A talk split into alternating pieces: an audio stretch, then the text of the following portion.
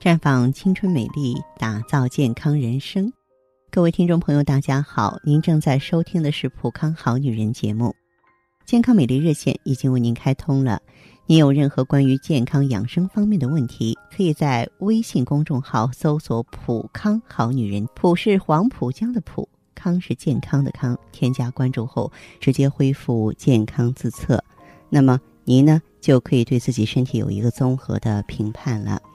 亲爱的听众朋友，我们现在正值阳春三月，嗯，可以说在这样的美好的日子里啊，不管是年方二八的小萝莉，还是已经出阁的半老徐娘，都会呢通过各种方式来打扮自己，让自己美美的，啊，跟春天的花朵一起争艳。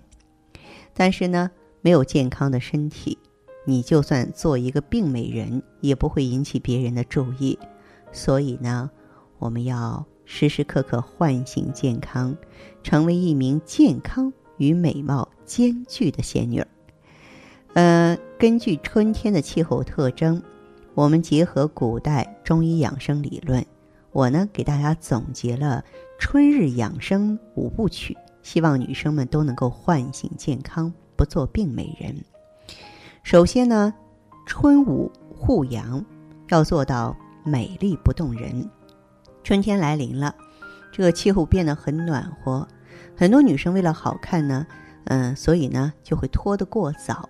然而春天的气温是变化多端的，如果我们过早的穿上露脐装、低腰裤，就很容易让你的小腹部受凉，从而让气血运行不畅，导致手脚冰凉、痛经、面色长斑。春天里虽然阳气渐生，但是寒气却依然没有散尽。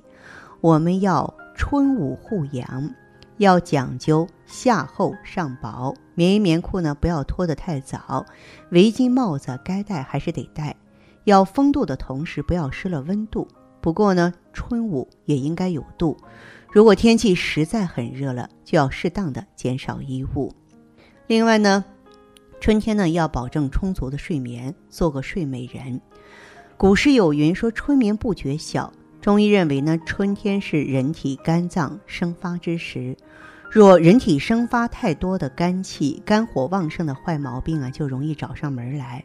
而如果肝火旺盛呢，又会引起春困。当女生出现春困的时候，往往就会表现得很疲劳颓废，导致女生们看起来元气全无。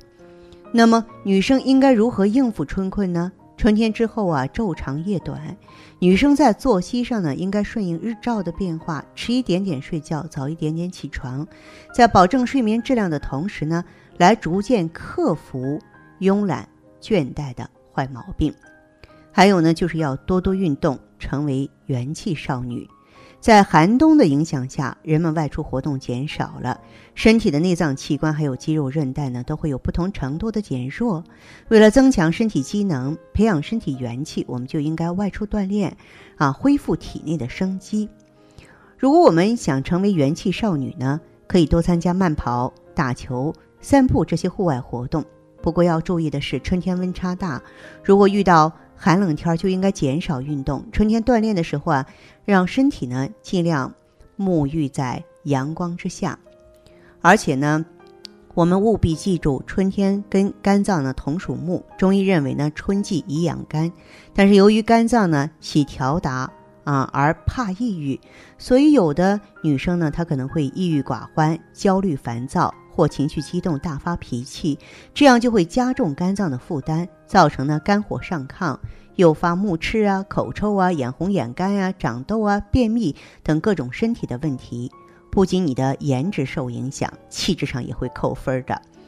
所以呢，在这春暖花开的季节，我们女人们要懂得调节情志，培养自己愉悦的心情。若有不开心的事儿，要多宣泄。啊，让肝脏的舒畅，还有身体的惬意呢，保持平衡。这样呢，我们才能够不做病美人，像春天的花朵一样盛开。